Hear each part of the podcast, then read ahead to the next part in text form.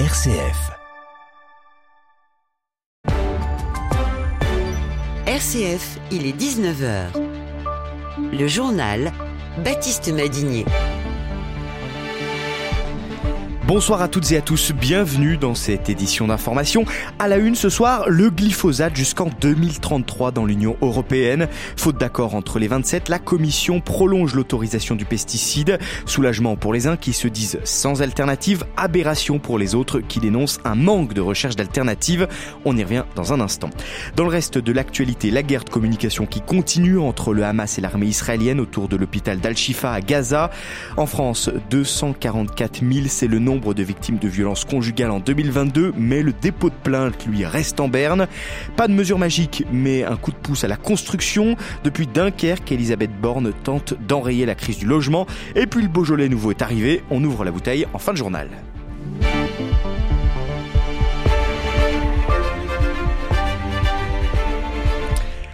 L'autorisation d'utilisation du glyphosate va donc être renouvelée pendant 10 ans. Les États membres n'ont pas réussi à se mettre d'accord. Seulement 3 pays ont voté contre, le Luxembourg, la Croatie et l'Autriche. 17 ont voté pour la prolongation et 7 se sont abstenus, dont la France et l'Allemagne.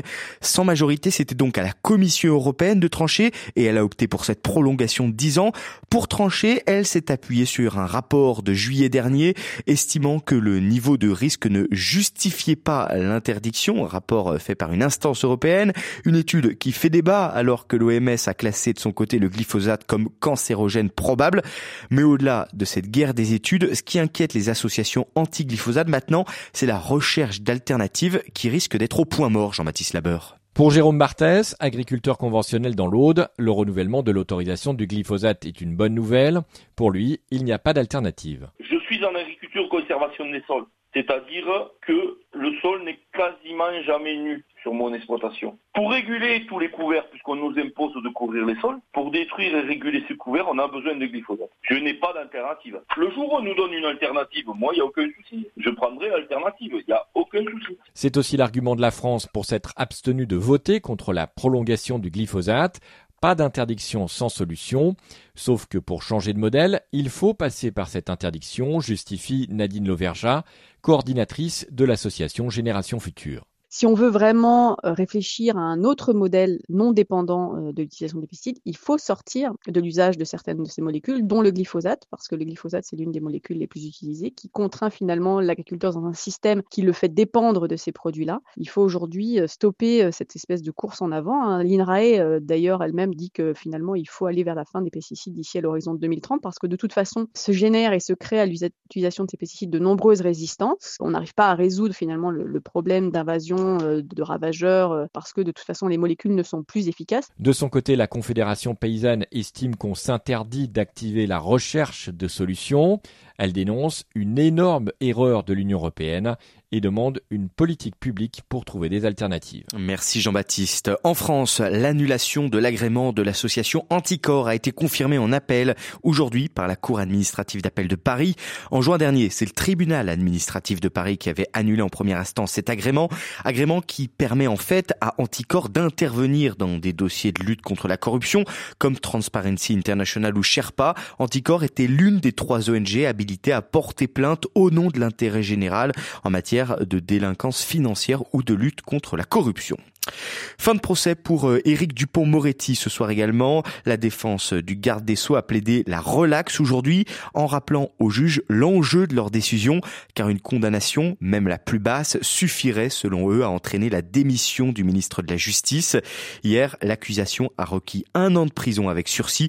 La Cour de justice de la République rendra sa décision le 29 novembre. Je vous le disais en titre, la bataille de la communication continue entre le Hamas et l'armée israélienne. Tsahal indique que ses soldats sont toujours dans l'hôpital Al-Shifa, principal complexe hospitalier de Gaza, que l'État hébreu considère comme un centre stratégique du Hamas. Depuis plusieurs jours, l'armée israélienne a encerclé l'enceinte de l'hôpital avec des chars. Aujourd'hui, elle affirme fouiller chaque bâtiment de la structure. Les précisions ce soir, Melchior Gormand. L'armée israélienne affirme d'ailleurs ce soir avoir saisi, je cite, des images relatives aux otages sur des ordinateurs appartenant au Hamas, selon eux. En revanche, pour l'instant, pas de nouvelles des fameux tunnels dans lesquels les combattants islamistes sont accusés d'avoir établi leur base. Nous avons la preuve que l'hôpital servait à des fins militaires et terroristes, a simplement affirmé Tsahal.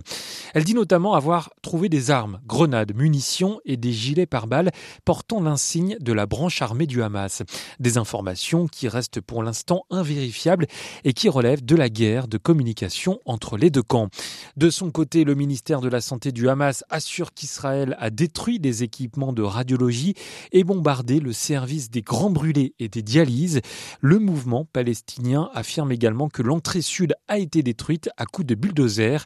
Le Hamas dément l'existence de ces tunnels. Merci Melchior. Et par ailleurs, ce soir, le Croissant Rouge palestinien rapporte une violente attaque israélienne sur un autre hôpital de Gaza, celui d'Al-Ali. Comme pour, comme pour Al-Shifa, les chars israéliens assiègent l'établissement, selon l'ONG.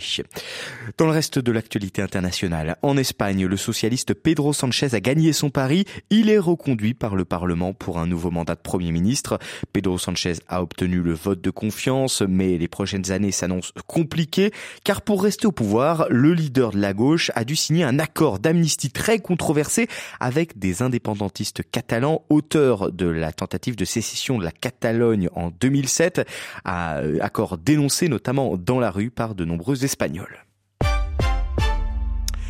Le nombre de victimes de violences conjugales est en augmentation en France. En 2022, 244 000 victimes ont été enregistrées par les forces de sécurité, d'après les chiffres communiqués aujourd'hui par le ministère de l'Intérieur. C'est 15% de plus qu'en 2021. Une hausse des déclarations qui s'explique notamment par la libération de la parole. Mais cette libération n'a pas encore franchi suffisamment les portes des commissariats. Seule une victime sur quatre dépose plainte. Isabelle, Elisabeth pardon, Lyotard, directrice de l'association lyonnaise Ville SOS Femmes, appelle à plus de moyens. Écoutez. C'est peu, mais c'est-à-dire qu'il faut le temps. Il faut commencer par les accompagner. Elles sont pas toutes prêtes à déposer plainte parce que ça a des conséquences, parce que ça a démarré par une histoire d'amour, parce que s'il y a des enfants, elles ont l'impression d'aggraver les choses. Donc c'est aussi tout l'accompagnement que peuvent faire les associations qui peut permettre d'accompagner les femmes à ce dépôt de plainte. Mais les dépôts de plainte, c'est du temps. Donc il faut que les commissariats et les gendarmeries aient des moyens pour pouvoir aussi accompagner ça. Alors il y a déjà des intervenants sociaux dans les commissariats, mais c'est pas suffisant. Et puis, toutes ces femmes qui poussent les portes des commissariats, elles poussent aussi les portes de nos associations et qu'on est en difficulté pour leur répondre à toutes. Parce qu'on n'a pas les moyens de les recevoir. Même si nos moyens ont considérablement augmenté, c'est du temps d'accompagner une femme victime de violence conjugale. C'est des allers-retours, c'est des questions. C'est après, quand les procédures sont enclenchées, il faut continuer à les accompagner parce que les violences, elles ne s'arrêtent pas au dépôt de plainte. Des propos recueillis par Laurette Duranel. 308 personnes ont trouvé la mort dans un accident de la route en France métropolitaine en octobre 2023. Ce sont les chiffres de la sécurité routière. Un bilan en augmentation de 4% par rapport euh, au même mois l'année précédente. Un quart des vols seront annulés lundi prochain à Orly et Toulouse-Blagnac en raison d'un appel à la grève de plusieurs syndicats de contrôleurs aériens. Ils entendent protester contre l'adoption ce mercredi de la loi visant à obliger les contrôleurs aériens à se déclarer individuellement grévistes ou non 48 heures avant un mouvement social. Une atteinte à leur droit de grève selon eux. Les transporteurs ont également été appelés à réduire de 20% leurs vols à Bordeaux et à Marseille lundi prochain. Je vous en parlais, nouvelle offensive du gouvernement pour trouver des solutions à la crise du logement. Elisabeth Borne était à Dunkerque aujourd'hui pour annoncer notamment une intensification de la construction de logements, notamment à destination des étudiants. On fait le point ce soir avec vous Étienne Pépin. Parmi les solutions proposées par Elisabeth Borne, l'extension des communes classées en zone tendue. Grâce à cela, la Première ministre espère pouvoir soutenir la production de logements neufs dans les territoires où les besoins sont importants. Le classement en zone tendue permettra notamment aux municipalités de faire bénéficier aux nouveaux acquéreurs du prêt à taux zéro à partir de 2024, mais aussi d'imposer une fiscalité complémentaire sur les logements vacants et les résidences secondaires, une régulation des logements touristiques de courte durée et un encadrement des loyers. En octobre déjà, Le gouvernement a étendu ce zonage à 154 communes à la liste des villes concernées, ce qui représente 4,5 millions d'habitants.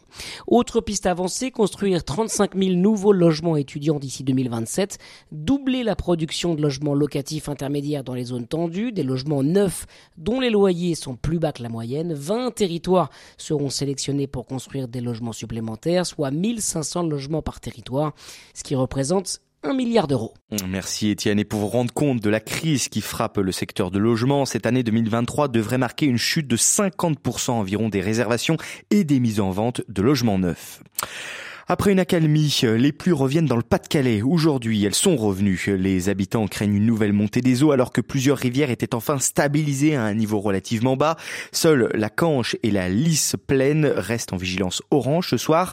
Le Nord, la Charente-Maritime, la Vendée, la Meurthe-et-Moselle ainsi que les Vosges sont aussi en vigilance orange crue. Ils sont rejoints aujourd'hui par le Puy-de-Dôme, les Alpes-Maritimes, le Var et la Haute-Corse pour une vigilance orange au vent violent cette fois. Alerte causée par la dépression Frédérico qui traverse la Le Beaujolais nouveau est donc arrivé en France. C'est une tradition pour les amateurs euh, de vin qui ne raterait pour rien au monde. Tous les troisièmes jeudis du mois de novembre, on découvre ce vin euh, primeur avec une belle saison et un excellent millésime cette année selon Emmanuel Felot, vigneron à Rivolet dans le Beaujolais. La différence, donc, euh, c'est ce côté fruité. Alors, on, disait banane, bonbon anglais. Après, ça a été cultivé par certains acteurs du Beaujolais. Maintenant, c'est plus trop à la mode et on cherche plus à avoir ce goût de banane. Mais parfois, naturellement, il va venir comme ça. Moi, ce que j'aime, c'est qu'il ait le goût fruité du raisin, en fait, que ça soit croquant. Certains vont avoir plus des goûts de fruits rouges, des goûts de fruits noirs. Euh, ça va être euh, différent, mais parfois, on va même sentir le sous-bois. Et mais il y a toujours, sans qu'il ait du gaz, en fait, on sent encore la fermentation qui vient de se finir. C'est pétillant, en fait, le Beaujolais nouveau. Puis c'est vraiment au mois de novembre où il n'y a pas beaucoup de fêtes. c'est un petit peu triste parfois les journées. Mais on dit souvent que c'est le printemps au cœur de l'automne, qu'en fait, ça donne envie de, faire la fête, les gens se retrouvent, c'est la convivialité beaujolaise, en fait, et qui se vit dans le monde entier. Hein. La consommation du Beaujolais nouveau, elle a commencé dans les années 50, et euh, ça s'est vraiment fait dans presque tous les pays du monde. Actuellement, il y a au, moins une centaine de pays qui fêtent l'événement le Beaujolais nouveau dans des bars. À une époque, ça se fêtait beaucoup, ça se fête peut-être un peu moins, mais dans toutes les ambassades de France, ils fêtaient le Beaujolais nouveau. L'ambassadeur invitait tous les Français pour fêter le, Beaujolais nouveau. Voilà, consommer avec euh, modération, et il faudra encore convaincre notre technicien du jour, Louis-Martin Fermont, qui vient de me déclarer, moi c'est le Bourgogne, sinon rien. Je le remercie quand même d'avoir été à la technique ce soir. Bonne soirée à l'écoute de RCF.